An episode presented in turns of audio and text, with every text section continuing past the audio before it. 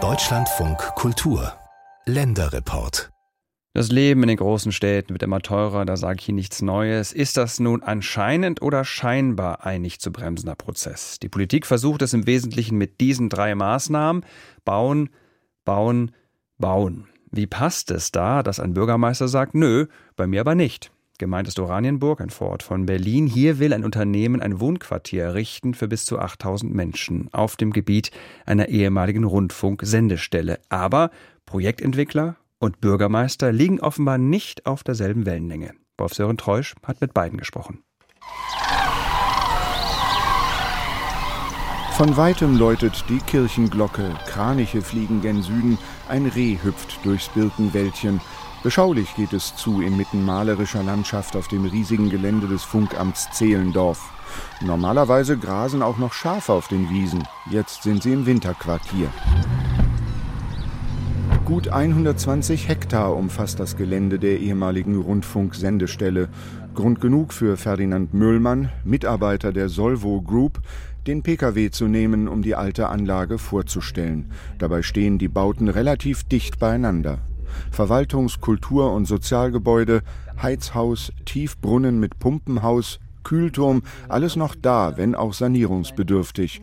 Auch das Dieselhaus mit Trafostation. Da war die ganze Technik drin und hier waren fünf große Schiffsmotoren drin, 60 Zylinder, die wiederum dafür gesorgt haben, dass Strom generiert wird für die 380 Meter hohe Antenne, die im Endeffekt von da die halbe Welt umstrahlt hat oder beschallt hat. So. Und diese Brunnen waren nur dafür da, um diese Schiffsmotoren zu kühlen. Wahnsinn, ne?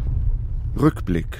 Erbaut wird die Sendestelle für die Olympischen Sommerspiele 1936 in Berlin. Ab 1955 sendet von hier der zentrale Langwellensender der DDR.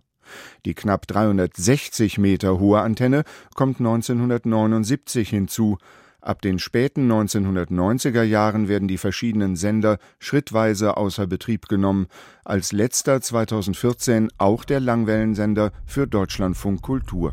Das hier sind diese Blöcke von der Antenne. Da hinten ist die große Antenne, die sehen wir gleich. Und hier waren noch drei kleine Aushilfsantennen. Das sind diese Blöcke, die wurden dann durch solche Drahtseile gehalten. Die Bewohner erzählen uns auch immer, als die Antenne noch stand, wenn es gewittert hat, dann kamen ja die Blitze runter ne, an diesen Kabeln. Das muss schon ein wahnsinniges Spektakel gewesen sein. Heute ist die Rundfunksendestelle Zehlendorf Baudenkmal des Landes Brandenburg und seit 2017 im Besitz der Solvo Group. Das ist ein Projektentwickler aus Berlin. Ferdinand Möhlmann leitet dort die Abteilung Akquise. Claudia Sünder kümmert sich um die Öffentlichkeitsarbeit. Die Menschen sind gewöhnt, dass ein Investor kommt, die Pläne dahin metert und dann dürfen sie nicken oder den Kopf schütteln. Ich kenne niemanden sonst, der so offen wäre, ins Gespräch zu gehen, wie jetzt die Leute der Solvo. Sprechen möchte die Solvo über ihre Vision. Sie will auf dem 120 Hektar großen Gelände vor den Toren Berlins einen Green Solutions Campus entwickeln. Ein Angerdorf, das nicht nur aus einem, sondern aus mehreren Siedlungskernen besteht mit bezahlbaren Wohnungen in direkter Nähe zu den wichtigen Nahversorgern des Alltags.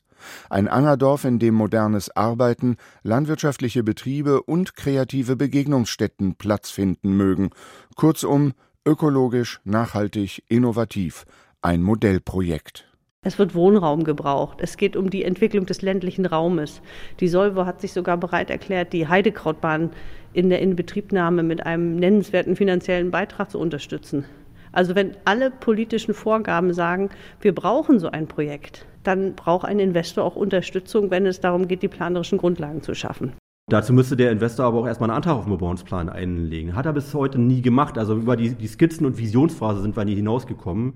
Entgegnet Alexander Läseke, Bürgermeister der Stadt Oranienburg, zu der Zehlendorf gehört. Weil die Geschichte eher so, wie ich sie empfinde, und ich sage es auch so offen, ist eher so, dass wir viele Geschenke versprochen bekommen, zum Beispiel eine neue Feuerwehr oder einen Bahnanschluss. Also da ist der Investor sehr großzügig. Die Voraussetzung ist aber, und das vergisst der Investor manchmal ein bisschen zu erzählen, dass eben da in Größenordnung das ganze Gebiet einmal zur Bebauung zugelassen wird. Letztendlich, glaube ich, ist die weit, aber tatsächlich, man möchte da eine größere Stadt hinbauen. Ein Wohnquartier, das laut Landesentwicklungsplan für die Hauptstadtregion Berlin-Brandenburg aktuell gar nicht möglich wäre. Der gemeinsam von den beiden Bundesländern entwickelte Plan lenkt den Bau neuer Wohnungen oder Infrastruktureinrichtungen auf geeignete Schwerpunkträume mit guter Verkehrsanbindung, und darin kommt der knapp 15 Kilometer vom Zentrum Oranienburgs entfernte Ortsteil Zehlendorf nicht vor.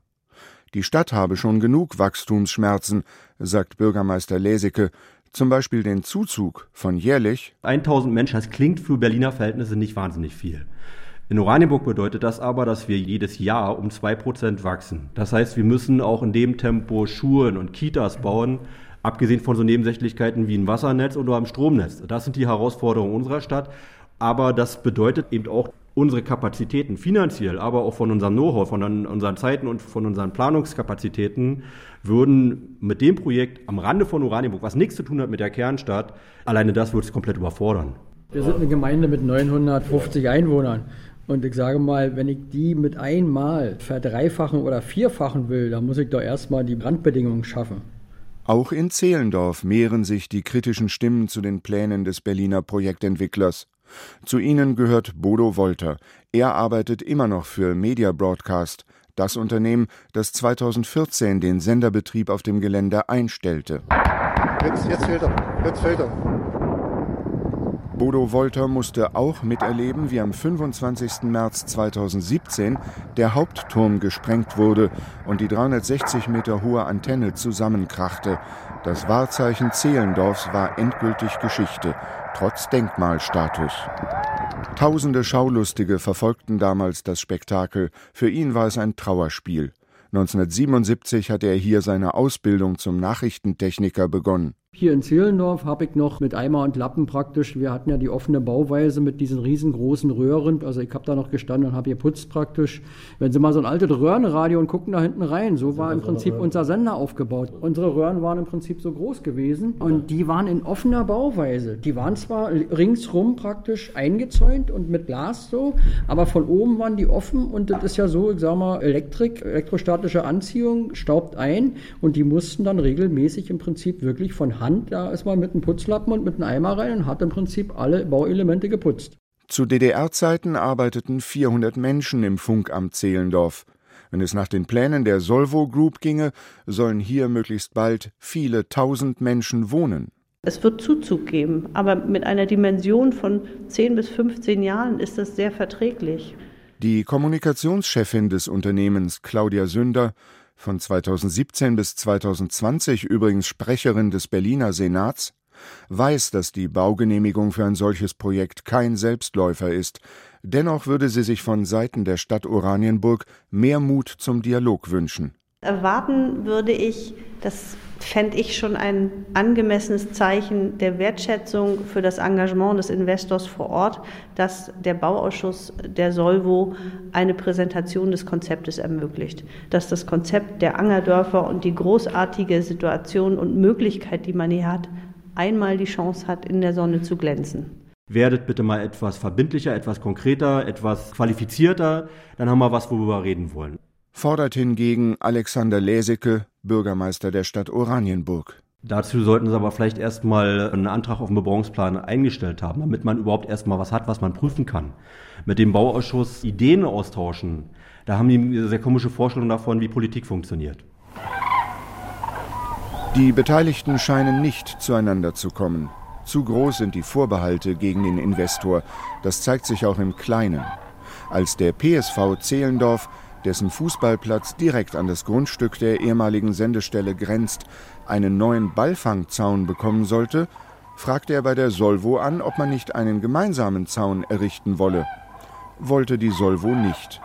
Nun befinden sich im Abstand von wenigen Zentimetern zwei Zäune hintereinander an der gleichen Stelle. Die Vision vom klimafreundlichen und sozial nachhaltigen Modellprojekt bekommt damit erste Kratzer. Im Augenblick spricht vieles dafür, dass es auf dem riesigen Gelände des Funkamts Zehlendorf weiterhin so beschaulich zugehen wird wie bisher